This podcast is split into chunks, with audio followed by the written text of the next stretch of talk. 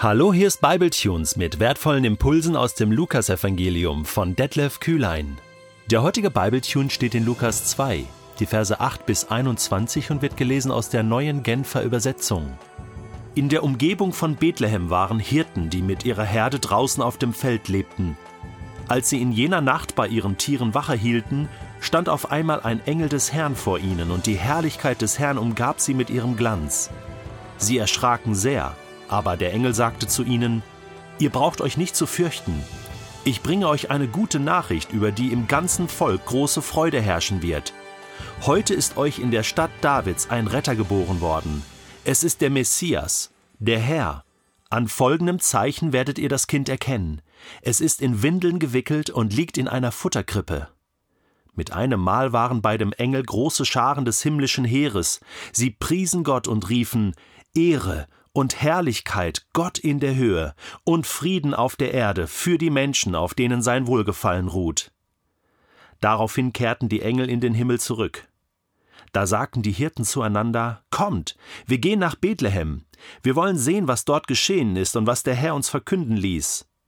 Sie machten sich auf den Weg so schnell sie konnten und fanden Maria und Josef und bei ihnen das Kind, das in der Futterkrippe lag.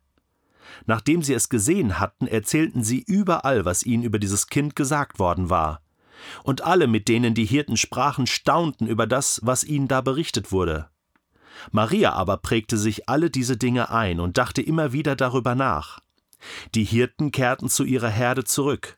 Sie rühmten und priesen Gott für alles, was sie gehört und gesehen hatten. Es war alles so gewesen, wie der Engel es ihnen gesagt hatte.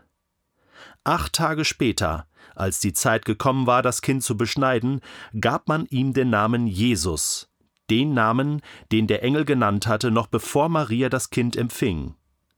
Hast du dich auch schon mal gefragt, warum der Retter der Welt ausgerechnet in Bethlehem geboren wurde?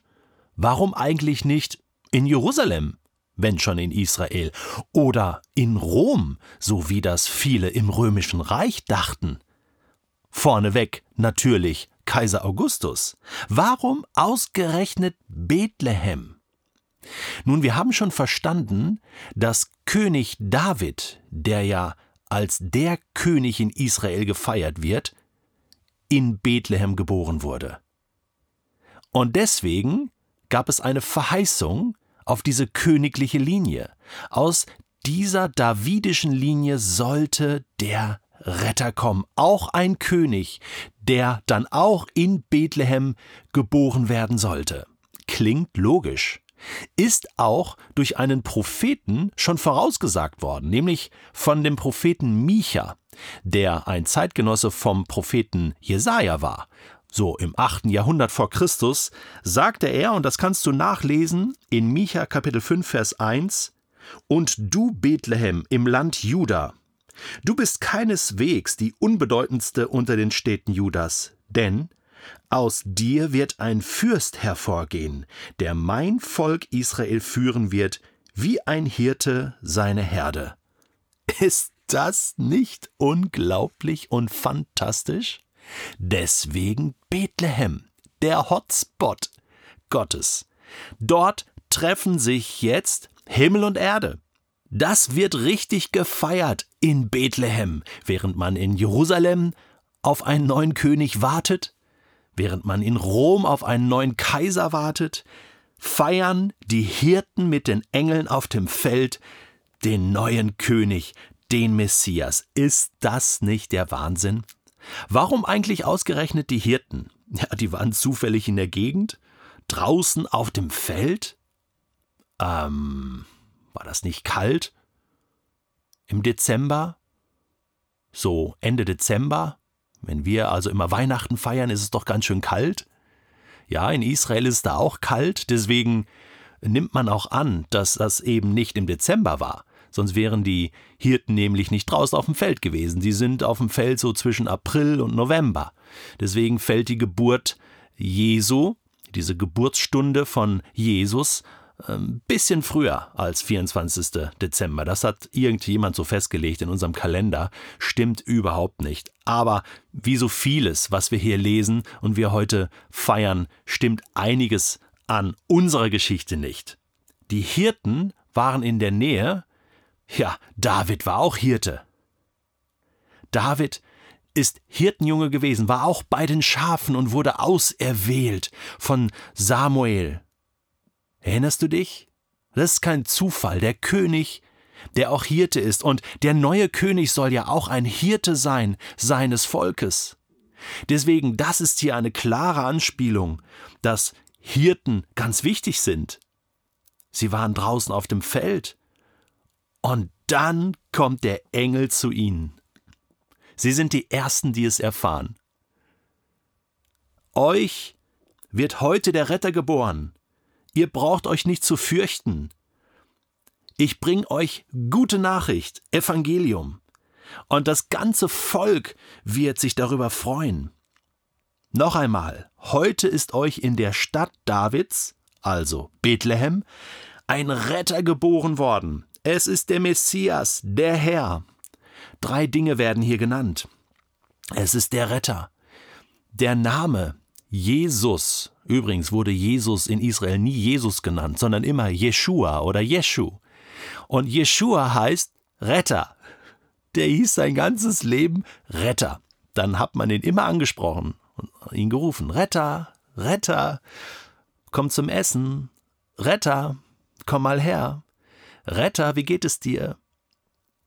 Jeschua ist der Retter, denn er wird sein Volk retten von ihren Sünden, so heißt es. Der Retter ist geboren worden, Jeschua, und er ist der Messias, der Maschiach. Er ist der Herr. Dieser, dieser Titel Herr gilt normalerweise nur für Gott selbst. Gott selbst ist der Herr, aber dieser Retter ist auch der Herr. An welchen Zeichen werden sie erkennen, dass es der Herr ist? In Windeln gewickelt liegt es in einer Futterkrippe. Kleiner und geringer kann der Anfang Gottes, die Welt zu retten, nicht sein. Schon fast zerbrechlich. Wer würde auf dieses kleine Kind wetten, abschließen? Niemand, oder? Aber es ist das Zeichen Gottes, das Signal Gottes, dass es jetzt losgeht. Und die Engel wissen das. Denn mit einem Mal waren bei dem Engel, der ja sich unterhielt mit den Hirten, große Scharen des himmlischen Heeres. Plötzlich zeigten die sich, die haben das nicht mehr ausgehalten.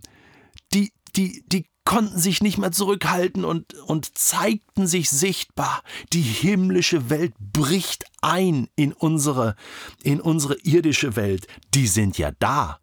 Das ist ja eine Realität. Wir sehen sie nur nicht jeden Tag. Aber die Hirten bekommen sie alle zu sehen. Und nicht nur das. Sie bekommen sie auch zu hören. Denn sie preisen Gott. Sie preisen Gott, sie loben Gott, die Engel loben Gott und jubeln, dass Gott jetzt endlich anfängt, die ganze Schöpfung zu retten, denn auch sie leiden darunter, dass die ganze Schöpfung gefallen ist und und und und sich abgekehrt hat von Gott. Deswegen jubeln sie und preisen Gott und sagen Ehre und Herrlichkeit Gott in der Höhe und Frieden auf Erde endlich für die Menschen, auf denen sein Wohlgefallen ruht. Da sind alle Menschen mit gemeint, denn Gott liebt alle Menschen und die Engel rufen das aus. Sie sind die ersten Verkündiger in dieser Welt. Gottes Geschichte beginnt jetzt, seine Rettungsgeschichte beginnt jetzt. Und dann heißt es, daraufhin kehrten die Engel in den Himmel zurück. Die Hirten haben das beobachtet. Lukas hat sie wahrscheinlich interviewt. Und dann sagten die Hirten zueinander, komm, jetzt gehen wir nach Bethlehem, jetzt wollen wir sehen, was dort geschehen war. Und sie machten sich auf. Und natürlich fanden sie alles so, wie die Engel es ihnen gesagt hatten. Das Kind lag in der Futterkrippe, und Sie waren danach nicht mehr zu stoppen. Sie erzählten überall, was ihnen über dieses Kind gesagt worden war. Überall. Sie sind die ersten Menschen gewesen, die die gute Nachricht verbreitet haben. Überall, wo sie hinkamen.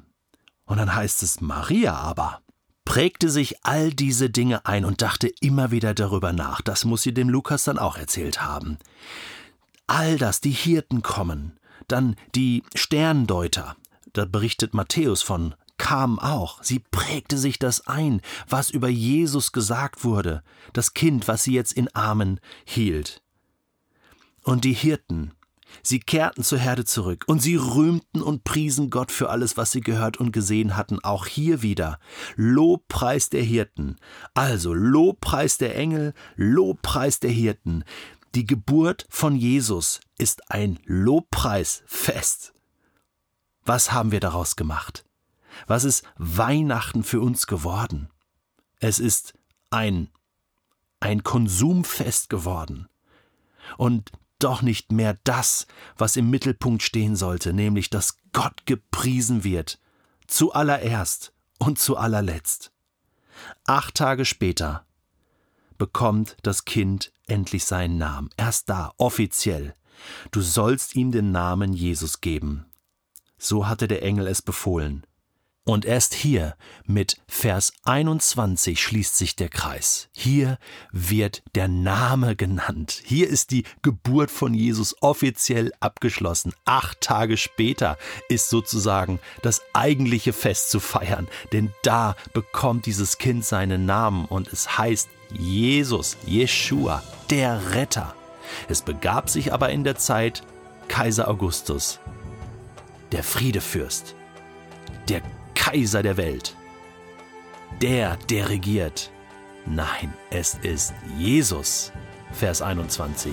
Er ist der wahre Friedefürst. Er ist der, der regiert. Und während Kaiser Augustus vergeblich auf Nachkommenschaft wartete, so weiß man aus den Geschichtsbüchern, hat Gott seinen Sohn in die Welt gesandt.